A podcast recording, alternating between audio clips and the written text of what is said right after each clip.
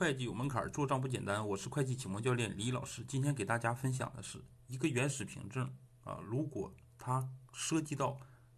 好几张记账凭证的话，那这张原始凭证呢，